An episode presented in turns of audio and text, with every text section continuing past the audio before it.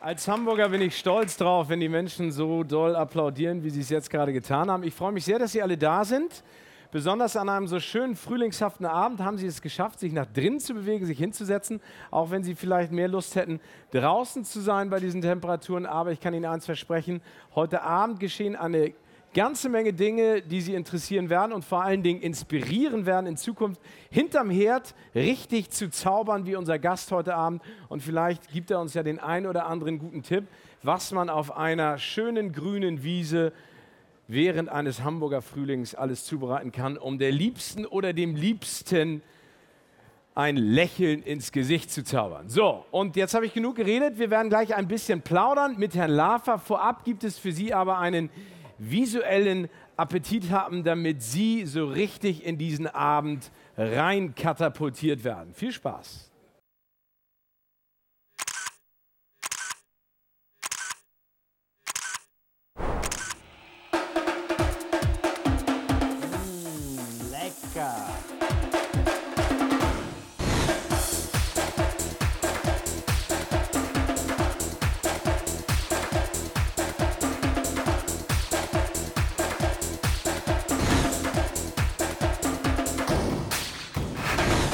Spargel wurde als Gemüse schon seit der Pharaonenzeit in den Mittelmeerländern angebaut.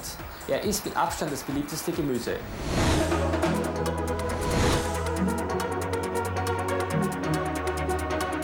Salz? Ja.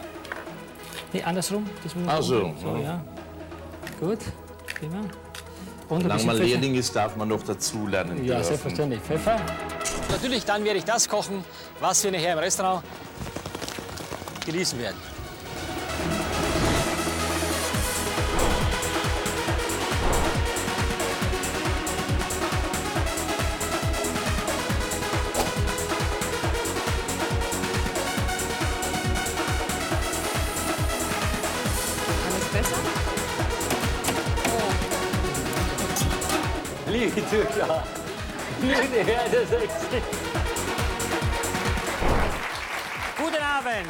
Willkommen, liebe Zuschauer, bei Lava einfach kochen.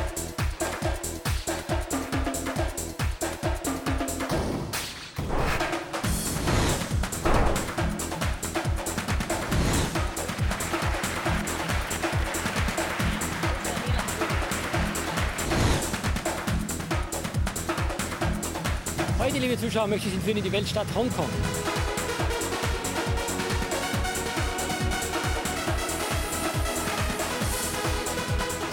Hühner werden hier frisch ausgesucht, dann bekommen sie eine Marke, dann werden sie geschlachtet und man kann sie dann wirklich ganz frisch nachher in der Küche zu Hause zubereiten. Also frischer geht's nicht. In 20 Minuten wird das Filet abgetragen und sie wird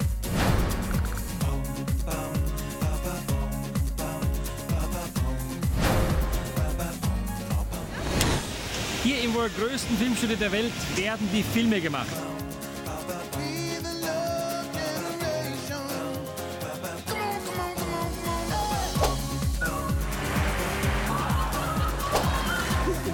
Was verbindet dich mit Graz? Also zunächst mal bin ich hier geboren. Ich habe exakt vor 30 Jahren in dieser Halle hier gekocht auf der Messe. Und ich habe damals gesagt, mein Traum wäre einmal bei Thomas Gottschalk auf dem Sofa bei da sitzen. Heute bin ich hier und das ist für mich ganz was Besonderes.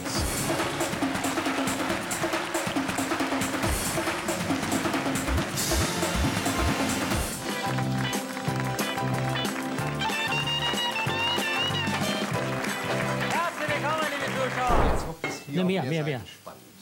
Butter hier rein. Das ist Puderzucker. Puderzucker. Das ist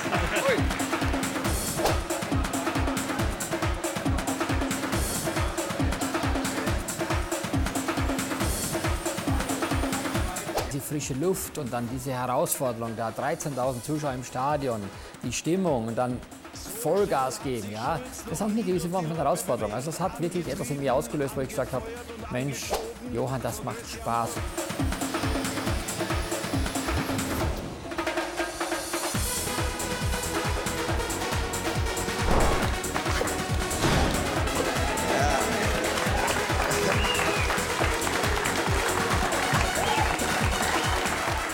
Seitlich. Ja.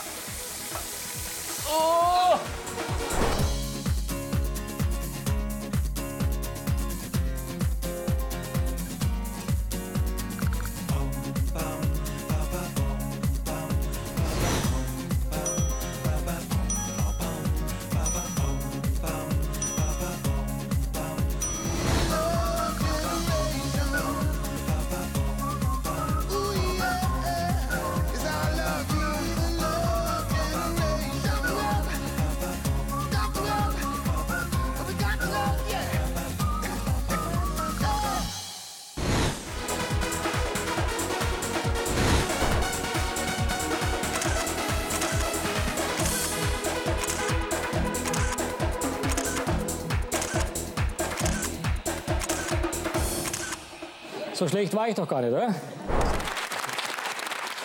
Herr Laffer, herzlich willkommen. Gerne. In der wunderschönen Hansestadt Hamburg bei sommerlichen Temperaturen. Das ist ja wirklich beeindruckend, wenn man sich mal anschaut, was Sie alles gemacht haben, wen Sie alles getroffen haben. Aber mich würde dann immer auch gerne schon interessieren, wie sind Sie denn überhaupt zum Kochen gekommen? Also wie ist das denn, Johann, als Kind gewesen? Hat man da äh, bei Mama in der Küche gestanden und gesagt, das möchte ich auch können? Ja, zunächst mal freue ich mich sehr, dass ich hier sein darf. Auch vielen Dank, dass Sie zu uns gekommen sind hierher. Ja, wie bin ich da hingekommen? Ich komme gebürtig aus der Steiermark, das ist ein kleines Dorf äh, südlich von Graz. Also da ist es eigentlich immer so gewesen früher, dass man. Da wird man Bodybuilder oder man Äh, ja, Koch? gut, das ist was anderes, aber da hat es nicht gereicht bei mir, da war ich zu faul. Auf jeden Fall ist es so, dass natürlich, äh, da gab es nicht so, wie wir das heute gewohnt ist, jeden Supermarkt, wo man einkaufen ging, sondern man hat versucht, als Nebenerwerbslandwirtschaft sozusagen das zu produzieren, was dazu notwendig ist, um sich zu ernähren. Und da natürlich äh, bekommt man ja als Kind unmittelbar mit, dass irgendwann mal der Apfel auf dem Baum wachsen muss oder dass die Kartoffeln aus der Erde kommen. Und das hat mich als Kind sehr fasziniert. Ich habe meiner Mutter immer geholfen in der Küche, weil ich ja gemerkt habe, wenn die was Gutes macht, habe ich was Gutes zum Essen. Wenn ich mithelfe, bekomme ich auch mit, wie das Ganze gemacht wird. Und deswegen habe ich irgendwann mal gesagt, als ich dann entscheiden musste, was möchtest du werden, was möchtest du lernen, war für mich relativ schnell klar, es gab zwei Berufe, die zwar nicht ähnlich sind. Das eine war Priester und das zweite war Koch. Und ich habe mich dann letztendlich entschieden äh, zum Koch, weil ich habe mir gedacht, äh, beim Kochen kann man auch mit Frauen was anfangen. Ah, da kommen Sie auch gleich. Also das finde ich ja, Ja. ganz interessant. Ich dachte eigentlich, also wenn ich in der Küche stehe, habe ich keine Zeit an etwas anderes zu denken, als an Kochen und die richtigen Mengen abzuwischen. Aber Liebe geht ja bekanntlich durch den Magen und Sie haben Ihre Frau auch beim Kochen kennengelernt. Das funktioniert so? Also Flirten am Herd funktioniert. Naja, ich sag mal, jede Zweierbeziehung ist am Anfang möglicherweise interessant, auch ohne Essen. Aber ich, ich glaube, irgendwann kriegst du auch Hunger, verstehst du? Und das Problem ist, wenn du Hunger kriegst, dann kannst du zwar jeden Tag auch eine Tiefkühlpizza kaufen gehen, ist ganz klar, es gibt auch, auch relativ gute. Aber ich denke, das reicht nicht aus. Irgendwann mal will man mehr und der Spruch, Liebe geht durch den Magen, ich glaube, der hat wirklich was damit zu tun. Ich sage es immer so scherzhaft, auch wenn, wenn ich jetzt mein Unternehmen, mein Restaurant nehme. Wir hätten mit Sicherheit möglicherweise nur die Hälfte der Gäste, wenn nicht der Anlass, jemand zu bezirzen oder ich sage es mal, jemand was Gutes zu tun, im Vordergrund stehen würde. Das heißt, wir haben wahnsinnig viele Leute, wo der Chef natürlich dann mit der Sekretärin gerne mal zum Essen geht, zum Beispiel. Und wenn das wegfallen würde, würde ich sagen, es würde uns viel fehlen. Und ich finde es immer so schön, wenn die dann kommen. Und ähm, es ist immer schön zu beobachten, so die, die Entwicklung eines Abends. Und, und deswegen, ich jetzt, ist ein anderes Thema jetzt, aber grundsätzlich, es ist einfach schön, weißt, weil ich sage mal, und das ist, glaube ich, etwas, was ganz wichtig ist. Man kann heute über sicherlich auch Computer mit jedem reden, mit jedem Partner reden. Aber ich glaube, dass man beim Essen mehr, mehr versteht und mehr Inhalte hat. Und das Thema Essen und Genuss ist sicherlich natürlich allumfassend. Und ein schönes Essen mit netten Menschen oder mit einer netten Person, in einem tollen Ambiente, mit einem schönen Glas Wein, das öffnet so manche Perspektiven. Und ich glaube, deswegen ist es wichtig, dass es auch so bleibt. Aber haben Sie sich denn überwinden müssen, für Ihre damals noch nicht Ehefrau zu kochen, weil Sie gesagt haben, ich arbeite den ganzen Tag in der Küche, ich muss jetzt nicht auch noch abends jemanden bezirzen? Oder war das, kam das so von innen und Sie haben gedacht, ich mag gerne Schweinskotelett mit Knödel und das bereite ich jetzt vor? Also gut, Schweinskotelett für eine Frau würde ich jetzt erstmal hinten Ja, ich weiß das ja nicht. Ist, das ist sicherlich etwas, was auch geht, aber das geht vielleicht nach einer zwei Tage Bergwanderung. Aber ich sage mal, normalerweise gibt es da andere Dinge, die man da aus meiner Sicht machen Was sollte. haben, Sie denn, was haben Sie denn damals gekocht? Also ich habe gedacht, wir sprechen heute über was anderes. Wir, wir sprechen gleich. Wir haben ja ein bisschen Zeit, wir können ja gleich noch detailliert darauf eingehen. Nein, es ist wirklich so, dass äh, ich sage jetzt mal, glaube ich, es ist nicht nur das Kochen vom Inhalt her.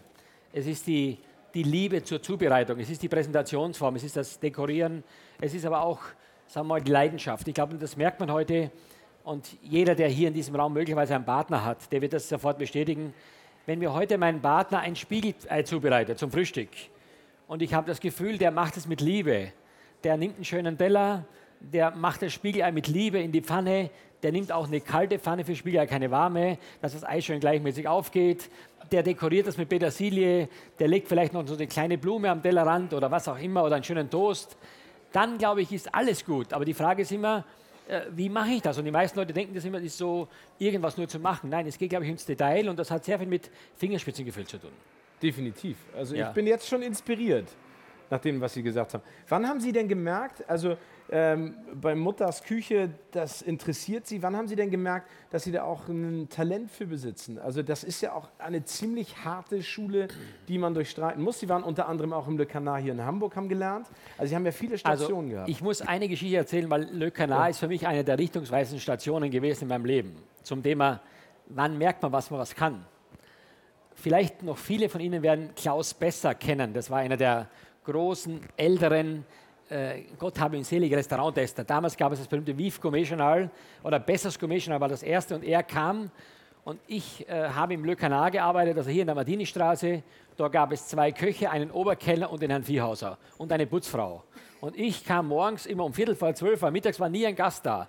Samstagmittags um Viertel vor zwölf kam ich, habe mich an die Bar gesetzt, die Putzfrau hat geputzt und dann kam um Viertel vor zwölf ein Gast rein und sagt, guten Tag, kann ich hier heute Mittagessen? Dann sagt die Putzfrau, ja, das können Sie, aber erst um zwölf, Sie können jetzt wieder gehen, um zwölf wieder kommen. Dann ging der wieder, der Gast, brav, und um Punkt zwölf stand er wieder vor der Tür mit seiner Tasche und kam rein. Ich saß an der Bar mit meiner Freizeitjacke und die Putzfrau stand mit, ihrem, mit ihrer Kittelschürze hinter der Bar und hat den Tresen geputzt. So, jetzt geht's los. Oberkenner nicht da, Viehhauser nicht da, ich alleine da. So. Ich keine Ahnung, komme aus der Steiermark, ich hatte keine Ahnung, was man da machen muss. Also zunächst mal wusste ich ja, der will essen. Bin ich also hin, habe den hingesetzt und die Speisenkarte gebracht. Dann sagte er zu mir, ja, Sie sind doch aus Österreich. Sag ich, ja, ich bin aus Österreich. Dann dachte er, ich bin der Viehhauser, weil ich auch Österreicher bin. Aber ich war nicht der Viehhauser. Und bestellte bei mir als Aperitif eine halbe Flasche Krug-Champagner. Krug. Also ich habe das in meinem Leben noch nie gehört, was Krug überhaupt ist. Ich weiß, das ist ein Krug, irgendein Krug, den ich holen muss, aber es ist ein Champagner. Also lange Rede, kurzer Sinn, habe ich erstmal das ganze Haus abgesucht und habe irgendwo so eine halbe komische Flasche Krug-Champagner gefunden. Jetzt kommt der zweite, dann wusste ich, also dann wusste ich von meiner Kindheit, zuerst serviert man Brot und Butter. Also habe ich den Brot hingebracht, hingestellt und dann die Butter. So, der gedacht, ist bestimmt, der ist irre, der Typ ist doch krank. Und dann komme ich mit meiner Champagnerflasche und mache die auf und ich war so nervös, dass ich erstmal die Hälfte des Champagners habe ich dem über deinen Brotkorb gekippt, verstehst du? Und habe ihn dann in sein Glas den Champagner eingekippt und dann hat er die Bestellung aufgegeben. Das weiß ich noch, das war in meinem Leben die größte Niederlage meines Lebens. Erstens fing es angefangen, als Vorspeise war damals der Klassiker warmer Entenleberkuchen mit karamellisierten Apfelspalten und Feldsalat. Als zweites gab es irgendwas mit einer Suppe und als drittes Fisch. So, jetzt müsst ihr euch Folgendes vorstellen: Dieser Entenleberkuchen dauert 20 Minuten. Man muss Entenleber mit Zwiebeln mixen und gewürzen und dann kommt in so ein Förmchen rein ins Wasserbad und muss im Wasserbad im Backofen gegart werden.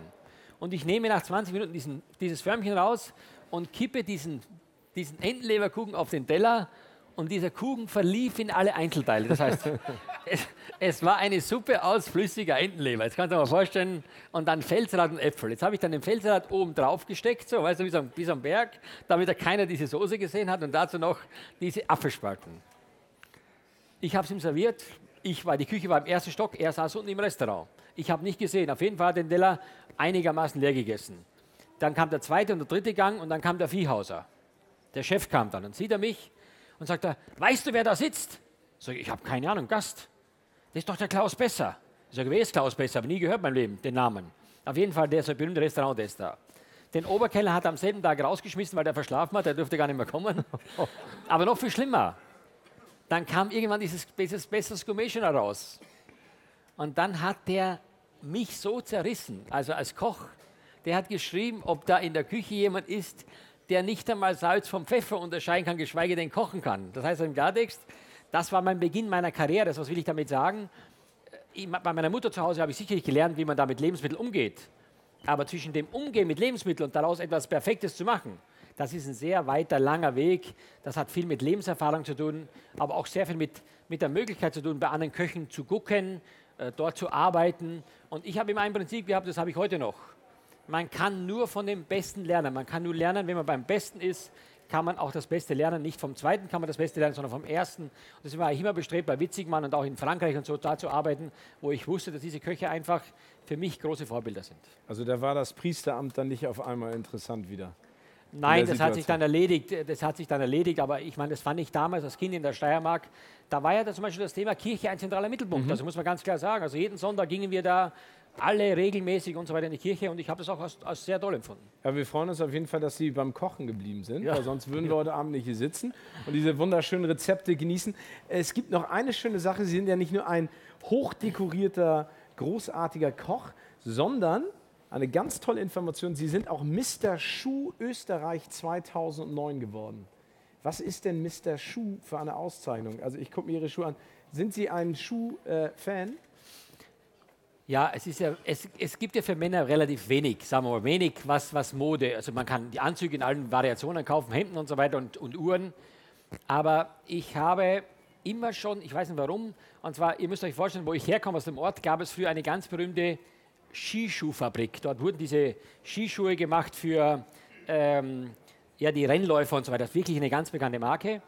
Und dann hat mich damals der Chef, mit dem ich auf die Jagd gegangen bin als Assistent, hat immer gesagt, ob ich nicht mal Modelleur werden möchte. Und habe dann immer versucht, in meiner Freizeit so Schuhe zu zeichnen. Und dann haben die oft von diesen, was ich gezeichnet habe, für mich Schuhe als Prototypen gemacht. Das heißt, die haben die dann genäht, ob die was sind und so weiter und so fort vom Design her. Und das hat mich nie losgelassen. Das war etwas, was mich wahnsinnig fasziniert hat. Und wie heute möglicherweise die Frauen durch die Stadt gehen hier in Hamburg, ich meine, die kennen mich mittlerweile alle hier in den Schuhläden äh, und gehen da gucken, was gibt es denn für neue Handtasche. So gehe ich einfach gucken, ähm, was es für Schuhe gibt. Ich habe wirklich fünf, sechs Läden hier in Hamburg, weil ich ja so oft in Hamburg bin, die rufen mich regelmäßig an auf meinem Handy und sagen, Herr Lafer, kommen Sie vorbei, ich habe wieder paar neue Schuhe, können Sie sich anschauen. Weil ich mich einfach dafür interessiere ich finde Schuhe, die gut gemacht sind, ästhetisch in Form und in Funktion, etwas ganz Besonderes. Und ich war mal in Budapest bei dem Wosch, das sagt Ihnen vielleicht nichts, aber das ist der, man sagt ja, einer der weltbesten Schuhmacher, wo er diese Schneider oder die Schuster aus dem Siebenbürgenland diese Schuhe da nähen. Das ist auch eine Kunst, also Schuh, Schuhe herzustellen aus perfekt geformten Rahmen mit, mit, mit extremer Handstichkunst und so weiter. Das ist genauso schwierig und aufwendig wie heute ein exzellentes Essen zu kochen. Ähm, es gibt ja auch ganz viele, also es ist ja nicht nur so, dass Johann Lafer bekannt ist in Deutschland. Ne? Da wird überall gekocht, da gibt es ja unglaublich viele Events und Fernsehsendungen, die Sie ja machen, bei denen Sie mitwirken, deswegen auch häufig in Hamburg, aber international auch unterwegs. Ne? Unter anderem USA, Malaysia, vor allen Dingen der asiatische Raum ist ja momentan etwas, was Sie ganz stark auch interessiert und wo auch eine unglaubliche Resonanz ist. Wie ist das Ja. da? Was passiert da gerade? Was die meisten nicht wissen, ist, dass das, was wir jahrzehntelang bei uns als sensationell betrachtet haben, nämlich der Einfluss der asiatischen Küche auf unsere Essgewohnheiten hat ja sich bei uns durchgesetzt. Ich meine, fangen wir mal mit Sushi an. Also Sushi, man, da muss ich auch was dazu sagen, wenn man mir gesagt hat, in meiner Kindheit in der Steiermark, wenn meine Mutter gesagt hat, pass auf, Hansi, ich hieße Hansi, nicht Johann, äh, du kriegst heute Mittag rohen Fisch, den es schon mal nicht gab, mit kaltem Reis und einer braunen Soße mit, einem, mit einer scharfen Paste.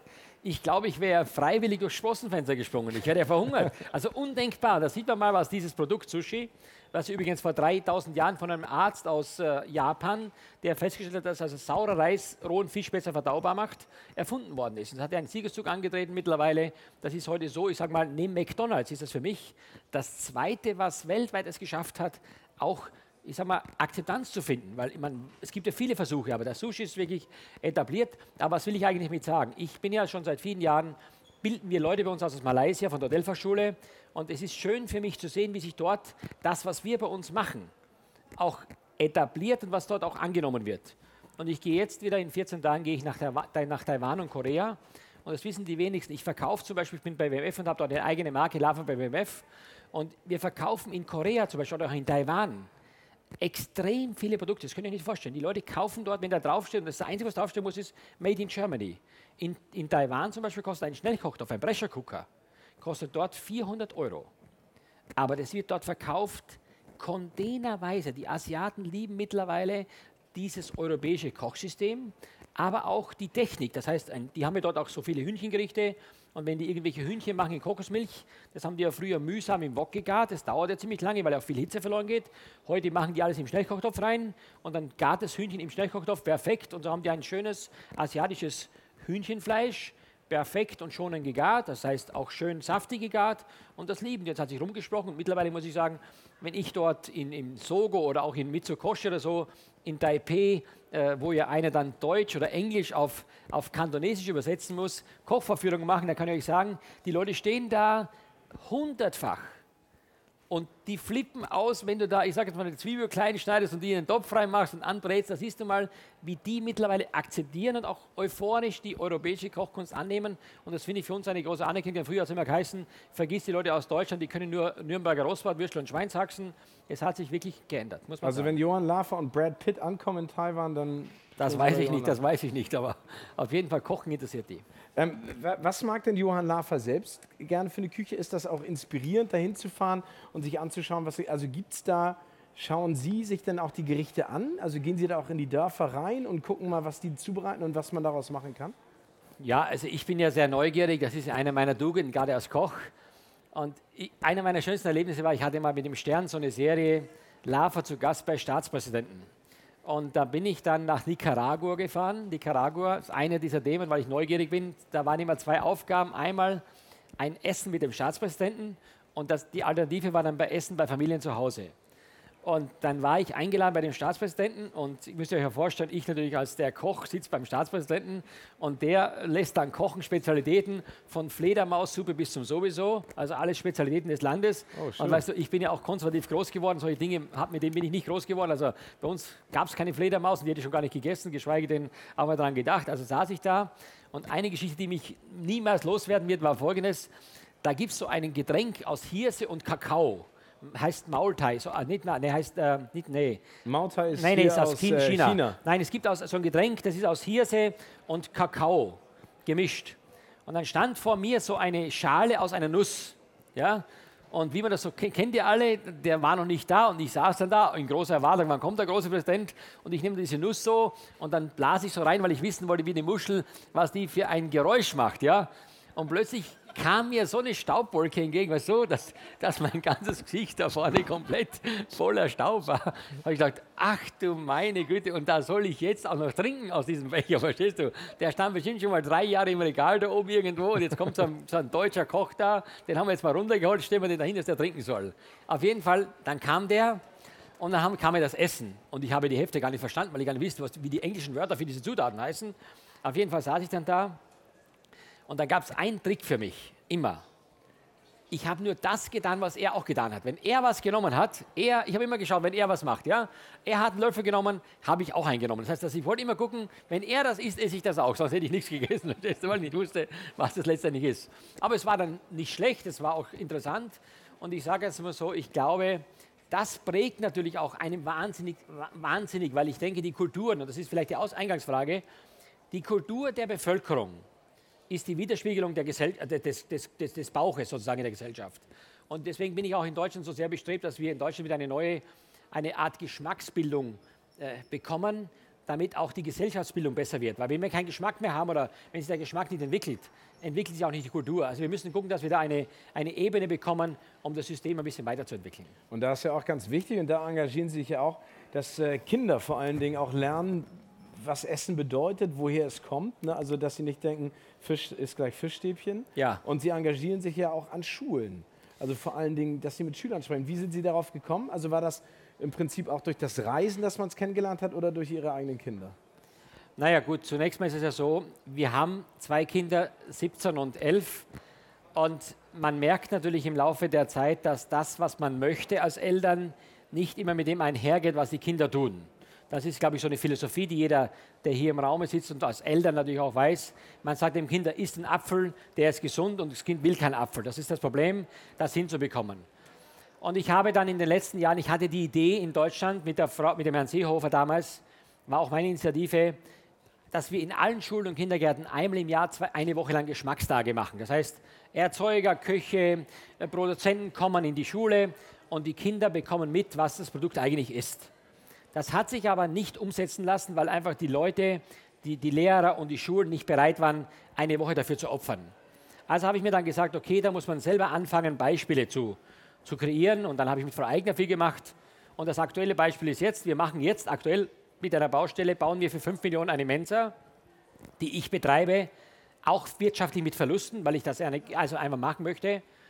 Und wir haben dort mit, den, mit, der, mit der Hochschule, wo ich auch einen Lehrstuhl habe, an der Hochschule Fulda, eine Studie gemacht, wo wir einfach erstmal die Schüler befragt haben, die Lehrer und die Eltern. Was ist denn überhaupt heute notwendig, um Erfolg zu haben? Weil wir machen ja oft das, was wir wollen, nicht das, was die Kinder wollen.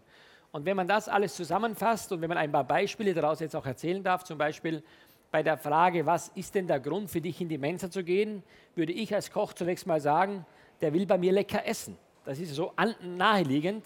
Aber Essen kam auf Platz 6. Warum? Weil bei den Kindern Freunde treffen, Spaß haben, Wireless LAN, Großbildschirme, Musik vor dem Essen kommt. Also jetzt müssen wir uns mal überlegen, zunächst mal, was muss man tun, um eine Atmosphäre zu schaffen, um Essen attraktiv zu machen. Aufs Essen bezogen ist es ja so, dass heute natürlich, wenn Sie die Umfragen machen, auf Platz 1 Pizza kommt, auf Platz 2 kommt Döner, auf Platz 3 kommt Pommes und auf Platz 4 kommt Spaghetti. Das ist das, was wir wissen. Aber es muss uns dann gelingen, in dieser tollen, coolen Atmosphäre eben besonders gute Spaghetti zu machen, eine besonders gute Pizza zu machen, besonders fett, fettarme Pommes zu machen, um einfach die Kinder zu begeistern für das, was wir machen. Und auch, ich sage mal, wir haben alles entworfen. Die Kinder haben designt, ähm, die Kinder haben designt auch die, Einrichtung. Auch Apple spielt da eine ganz große Rolle. Also Apple ist ein Synonym für, für eine Atmosphäre, wo die Kinder sagen, das finde ich cool und was wir machen müssen ist cool. Zum Beispiel auch das Servieren des Essens. Wenn Sie heute mal die Schulmenschen anschauen, da bekommen Sie ein graues Tablett mit so billigen Blechteller mhm. oder Porzellanteller. Das, das, erinnert mich immer an ein Krankenhaus. Das ist für mich zu wenig emotional. Das heißt, wir machen alles mit sehr viel Farben, mit, mit Frische, mit schöner Musik und so weiter und so fort, um den Kindern Essen einfach neu, neu schmackhaft zu machen, die einfach mit anderen Wegen dahin zu führen.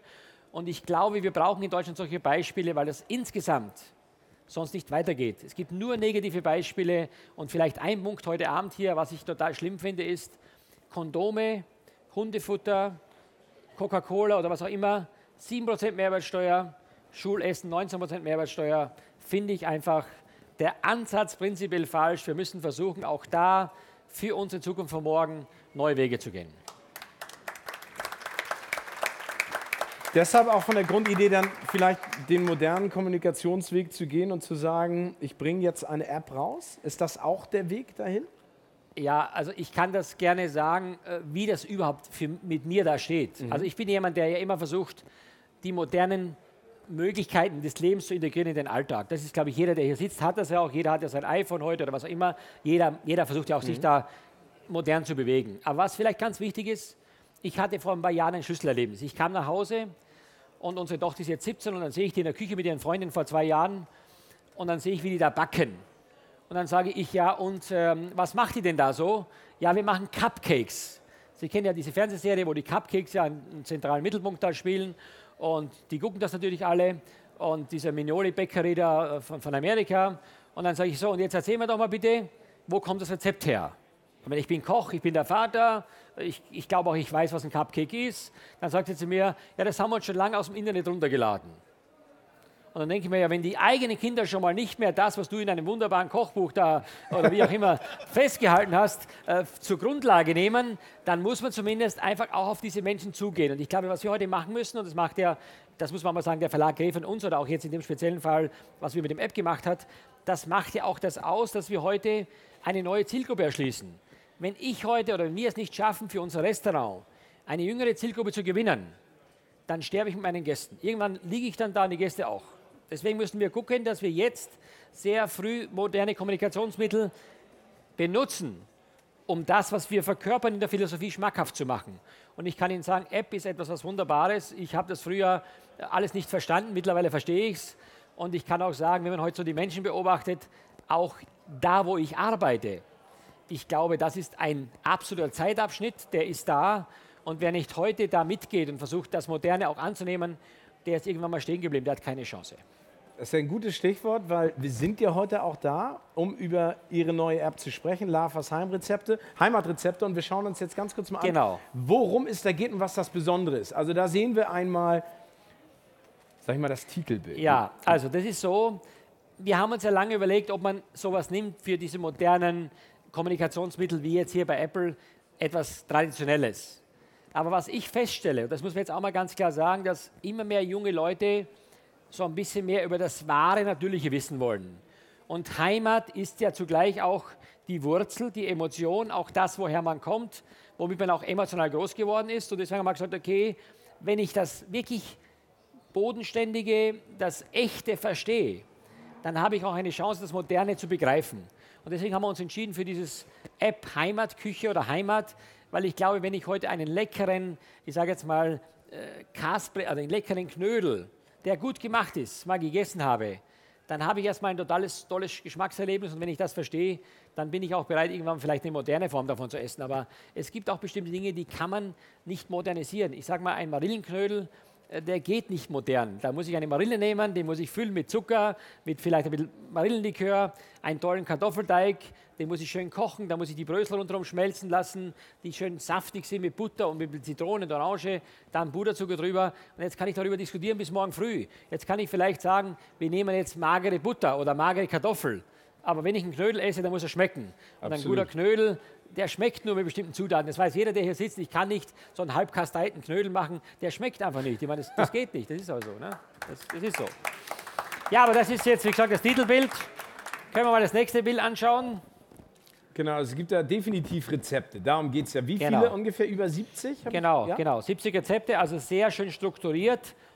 Aber auch, das ist vielleicht ganz wichtig, was heute auch der Motivationsgrund ist, etwas zu kochen, ist wenig Zutaten und eine sehr klare Zubereitung. Man darf nicht heute zu viele Rezepte, also zu viele Zutaten nehmen für ein Rezept, weil man dann auch manchmal Leute abschreckt. Also das ist wirklich, glaube ich, die Basis von modernem Kochen, wo man mit sehr wenig Aufwand im Einkauf sehr schnell und sehr präzise etwas Gutes machen kann. Also so sieht das dann im Prinzip aus und Genau. wir können jetzt einmal weiterklicken, weil da Genau. sehen wir schon mal ein Rezept, ganz Genau. klar. Ne? So, dann sieht man hier Zubereitungszeit 70 Minuten, man sieht von vornherein genau Rezept, dann die Zutaten, die Zubereitung, dann gibt es von mir einen Tipp, unten gibt es natürlich nochmal ist eigentlich Suchen, gemein, dass wir jetzt diese Bilder zeigen. Ich glaub, gerade, und dann nochmal die. Tipps von mir. Also es gibt hier schon, ich sag mal, es gibt wahnsinnig viele Features in diesem App, also die viele Filme werden wir nachher sehen, das ist schon sehr, sehr aufwendig gemacht. Für eine App ist das eher ungewöhnlich, dass man so viel Aufwand im Vorfeld betreibt.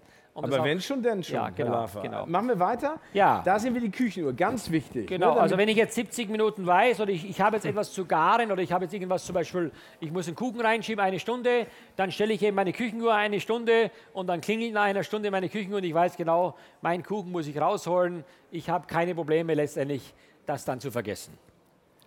Ja, hier sieht man so eine Auswahl, Rezepte auswählen, sind natürlich die Bilder zusammen mit den Bildern aus dem Wald oder natürlich auch viele Naturprodukte, der Fisch, hier das Huhn. Also es ist auch sehr viel Emotion dabei, nicht nur das tote Produkt, sondern auch, dass man also weiß, dass aus einem guten Huhn auch eine gute Hühnersuppe wird. dass man versteht, woher es Genau. kommt. Okay, gucken wir weiter. Und das ist jetzt ja das Spannende. Da Ja. habe ich eine Frage. Und zwar, wenn man sich Kochbücher anschaut, dann gibt es ja immer Rezepte entweder für zwei Personen, für vier Personen oder für sechs Personen. Aber ich habe ja nicht immer genau die Anzahl der Leute. Wenn ich dann aber losgehe, muss ich das ja runterrechnen. Das ist immer mein ja, Problem. das ist das Interessante. Das. Interessante, das gibt es eigentlich überhaupt nicht. Das ist wirklich, wirklich ein Novum. Wenn man heute ein Rezept auf drei Personen, Genau, geht auf drei nicht. Personen runter reduziert, gibt es ja oft nur drei Personen. Deswegen muss ich immer für Und zwei wenn man dann essen. ein Ei nimmt, ein Ei, und das von vier auf drei, dann steht da zwei Drittel Ei. Und ich, meine, ich weiß nicht, wie zwei Drittel Ei geht. Das heißt, wir haben hier ein System entwickelt, dass man wirklich definitiv, auch effektiv dann ein Rezept von vier auf drei umrechnen kann. Und man hat also dann die Mengenangaben so ausgerechnet, dass man so weiß, es funktioniert exakt auch trotzdem. Ja, das ist auch, Super. glaube ich, Noman. Genau. Also das ist die Einkaufsliste. Das ist wirklich super. Ja gut, Einkaufsliste sowieso, die kann man dann hochmultiplizieren, man kann plus die, die, die Zahlen eingeben, dann kriegt man automatisch auch die Zutaten eben, dann geht man Einkauf mit der Liste. Wenn ich jetzt für drei oder für sechs kaufe, wird es automatisch dann zusammen multipliziert. Bis zu wie viel geht das? Kann ich auch so. Ich glaube, du kannst auch für Party 100, für 100 für machen? 100 Leute auch eingeben. Ah, wunderbar. Sehr Ja. gut. Dann rufe ich aber den Herrn Laffer an, dass er mir hilft. Ja, okay. Gut. Favoriten, also die Lieblingsrezepte, nachdem man alle über 70 Genau. ausprobiert Die hat. legt man dann selber ein und kann auch natürlich Dinge dann dazu machen. Also man, man gibt sie selber ein und sagt, okay, ich habe jetzt gekocht das und das. Dann erstellt man sich eine eigene Favoritenliste, um einfach selber auch natürlich irgendwann mal zu wissen, aha, das geht so und das geht so und das habe ich mit sehr viel Erfolg gemacht und so weiter und so fort. Die Freunde sind wiedergekommen. Ja, genau, kann man machen. Also Favoriten. Und Ja. dann, das finde ich ja auch toll, Videos. Ja, genau, Videos und sehr viele Tipps gibt es da, genau. Also Videos, jede Menge, die wir da gedreht haben und vielleicht kann man auf der nächsten Seite mal so ein kleines Video zeigen über Genau, so wir einen Tipp. zeigen mal was. Genau. Faschierte Kalbsleiberl zu Deutsch Kalbsfrikadellen und dazu Gurkennudelsalat. Ich glaube, nicht jeder möchte immer Gurken essen, deshalb empfehle ich Ihnen jetzt noch etwas Spezielles und zwar ein schönes, sahniges Kohlrabi-Gemüse. Kohlrabi geschält in Würfelschneiden, Dann mit ein paar Schalotten und ein bisschen Knoblauch kurz anbraten. Dann mit Brühe und Sahne aufgießen, schön einkochen lassen. Dann gut würzen mit Salz, Pfeffer, Chili. Ein Löffel Schlagsahne drunter, frischen Schnittlauch. Und dazu dann diese Kalbsleiberl oder Kalbsfrikadellen. Ah, ich würde es jetzt sofort und so gerne essen. Ja, da sind Sie Also wohl ja, nicht alleine, Herr ernsthaft, ihr Laufer. seht, ihr seht natürlich, ihr seht natürlich einfach, ja, vielen Dank. Oder Sie sehen, Sie sehen natürlich, wir haben dann versucht, einfach, sagen wir, wenn jetzt einer dieses Rezept äh, Gurkennudeln mit Kalbsfrikadellen aufruft und sagt, ich möchte jetzt keine Gurken, dann komme ich jetzt mit meinem Tipp oder mit dem Film und sage, okay, pass auf, wenn du jetzt keine Gurken möchtest, dann kannst du natürlich jetzt auch, so wie jetzt kurz beschrieben, und wenn jemand nicht zwei linke Hände hat und weiß, was ein Kohlrabi ist, dann kann- der normalerweise, wenn er nicht ganz deppert ist, sage ich jetzt mal, äh, Kohlrabi-Gemüse kochen. Und ich glaube, das ist entscheidend, das ist eine Interaktivität, die Leute machen da mit und vielleicht auch das gehört jetzt nicht zu dem Thema, aber ich sage ein Beispiel. Ich mache schon seit Jahren jetzt am Ostersonntag zum zehnten Mal in Baden-Württemberg, Rheinland-Pfalz mit SWR 3 die Grillparty. Ihr müsst euch vorstellen, ich, wir haben im Internet eine Zutatenliste und wir machen drei Wochen lang Werbung im Radio und am Ostersonntag grillen ungefähr 100.000 Leute. 100.000 Leute kaufen ein, haben die Zutaten zu Hause und ich stehe mit Mira Bös dann in Baden-Baden vor dem Grillplatz, vor dem Radio und sage, liebe Zuhörer, jetzt als allererstes müssen wir erstmal eine Tomate aufschneiden. Und dann schneiden in diesen Bundesländern 100.000 Leute eine Tomate auf. und so weiter. Das dauert fünf Stunden. Wenn du dann einkaufen gehst vor Ostern, dann kannst du gucken, in allen Supermärkten, das, was wir benutzen, ist komplett leergeräumt. Du siehst nichts mehr, weil alle machen das Gleiche und es macht Spaß. Und warum mache ich das hier? Ich sage es ganz ehrlich. Man kann heute alles wunderbar darstellen, aber es muss ankommen. Es ist nicht die Frage, was ich sage, sondern es ist entscheidend, ob der andere das auch akzeptiert und macht. Und was ich möchte, was meine Botschaft ist, meine Leidenschaft ist, dass Menschen auch daran Lust finden, das zu machen. Wenn die das machen und wenn das App dabei hilft, dann ist es für mich das Schönste überhaupt. Nicht das Geld, sondern mir ist es wichtig, dass die Leute Kocherfahrungen sammeln, dass sie gut kochen, Spaß am Kochen haben. Und ich glaube, dann entwickelt sich die Gesellschaft einfach weiter, weil dann haben wir lauter Menschen, die gut kochen können. Also, Herr Laffer, man merkt auf jeden Fall, Ja. dass Sie mit unglaublich viel Enthusiasmus und Leidenschaft dabei sind. Und äh, wir könnten jetzt ehrlich gesagt bestimmt noch zwei, drei Stunden weitermachen. Nummer eins haben Sie Hunger. Der wird Ja, gleich genau. gestillt werden. Sie bekommen Genau. nämlich ganz tolle Sachen kredenzt. Und da sagt Ihnen Herr Laffer auch nochmal, was es genau gibt. Also natürlich gibt es jetzt kleine Sachen aus diesem, aus diesem App, damit Sie sehen, dass es nicht nur ein schön gemachtes App ist, sondern dass es auch schmeckt, was es da drinnen gibt. Das werden wir Ihnen jetzt gleich servieren, aber vielleicht hat noch jemand eine Frage Ja. bei der Gelegenheit. Gibt es eine Ich glaube, Frage aus dem Publikum an den Herr jetzt, bevor äh, wir ihn... Bis die Häppchen kommen, haben wir noch Zeit ein bisschen. Ich glaube, alle sind ins Delirium geredet worden, weil die haben so einen Hunger, die können gar nicht, sich gar nicht mehr konzentrieren. Bitte, bitte, bitte, bitte. hat Hier vorne? Ich bin ein äh, Kochsendungsfan und verfolge also Ihre Sendung natürlich Laferlich beleckt. Ja. Aber es gibt eine ganze Reihe von ähm, unterschiedlichen Empfehlungen, die dann ein Herr Schubeck ausspricht oder die ein Herr Lafer ausspricht, wo dann zum Beispiel irgendwie gesagt wird, also auf jeden Fall muss das Fleisch vorher gewürzt werden, damit es gut durchzieht. Und der nächste sagt also auf keinen Fall, weil Salz zieht da Wasser raus oder irgendwie. Also zwischendrin hat man immer so den Eindruck, der Koch selber ist ein Wissenschaftler, der kennt seinen, die Dinge, die er tun möchte. Und, aber jeder erklärt es irgendwie anders. Also der eine sagt vorher drauf, der andere hinterher und der nächste sagt, also wenn du Pfeffer drauf machst und dann in die Pfanne das verbrennt, äh, was ist denn die Wahrheit? Nur auf Herrn Laffer hören.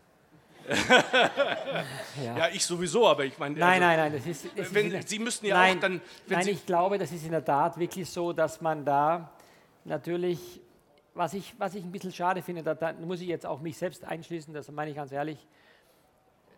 Kochen ist ja mittlerweile extrem viel Show geworden. Also Show heißt für mich sehr viel, sehr viel Wind um, um das Eigentliche, was eigentlich, eigentlich normaler wäre. Und ich finde immer, man darf es nicht machen, dass man auf Kosten von Aufsehen den Inhalt eigentlich benutzt, um etwas zu erreichen. Ich wünsche mir immer mehr, dass wir im Fernsehen eine sehr sachliche, fundierte Information, eine Art Kochschule haben, weil es wahnsinnig viele junge Menschen gibt, die vom Kochen gar nichts mehr wissen. Ich habe vor Weihnachten mit unserer Klasse, also mit der Klasse des Sohnes, der geht in die fünfte Klasse jetzt, haben wir einen Weihnachtsbackkurs gemacht und ich sage jetzt, was wirklich was stimmt. Es gibt viele Menschen oder viele Kinder in dem speziellen Fall, die kannten keine Haselnuss. Meine, die essen jeden Morgen Haselnusscreme. Ihr kennt die, ich möchte jetzt keinen Namen nennen, das essen die. Aber die wissen nicht, dass diese Creme aus diesen Haselnüssen besteht, zum Beispiel. Und deswegen finde ich natürlich, ist oft beim Kochen mittlerweile extrem viel Schau. Früher hat man ja alles mit dem Bunsenbrenner abgeflemmt oder äh, alles Mögliche. Ich finde, es ist zu viel. Wir müssen eigentlich wieder mehr zurückgehen auf das ehrliche Kochen. Und zum Thema Salz, das wissen Sie, äh, das ist ja auch in anderen Bereichen so, äh, in der Kosmetik oder in anderen Modebranchen ganz extrem. Der eine sagt, äh, Sie müssen die kalte Creme vorher drauf und die warme dann. Das ist beim Kochen auch so. Ich kann nur sagen, am Ende entscheidet das Ergebnis. Und wenn ich für mich als Koch das, das Gefühl habe, das Ergebnis ist so richtig, dann tue ich das auch so, weil ich glaube, eins ist ganz wichtig. Und das merken auch die Zuschauer. Am Ende hast du nur Erfolg, wenn du authentisch bist. Wenn du anfängst, irgendwas zu machen, was du gar nicht bist, oder wenn du anfängst, heute irgendwelche Dinge dir einfallen zu lassen, dann kann ich nur sagen, äh, das geht nicht. Ich habe zum Beispiel am Anfang, das sage ich jetzt hier in diesem Rahmen, ich habe am Anfang überlegt, als ich mit Lichter angefangen habe, der wirklich in der verbalen Art unschlagbar ist, habe ich mir überlegt, es muss unbedingt für mich ein Gagschreiber her. Ich muss jetzt jemanden finden in Deutschland, der mir hilft, mir dagegen zu halten mit Gags. Aber ich habe gemerkt, ich kann es einfach nicht. Und wenn ich nicht kann, dann kann mir auch der Gagschreiber nicht helfen, dann bin ich einfach nicht mehr authentisch. Da ich gesagt, okay, du kannst kochen, dann kocht der soll seine Späßchen machen und daraus wird ein Erfolgsprodukt, Gott sei Dank, und es wird auch so bleiben. Und Knoblauch niemals pressen. Knoblauch niemals pressen, genau. Vielen Dank für die Frage. Meine Damen und Herren, Johann Lafer, herzlichen Dank, dass Sie Gerne. da waren, über Ihre App gesprochen haben und über Ihr Leben und viele andere Dinge. Es war sehr inspirierend. Also wie gesagt, das nehmen Sie mit nach Hause, ausprobieren zu kochen und dann werden Sie schon den richtigen Weg finden. Ja. Guten Appetit und vielen Dank, dass Sie da waren. Großen Applaus Danke bitte nochmal. Vielen Danke, Dank fürs Kommen. danke. Schönen Abend. Danke. Bis bald.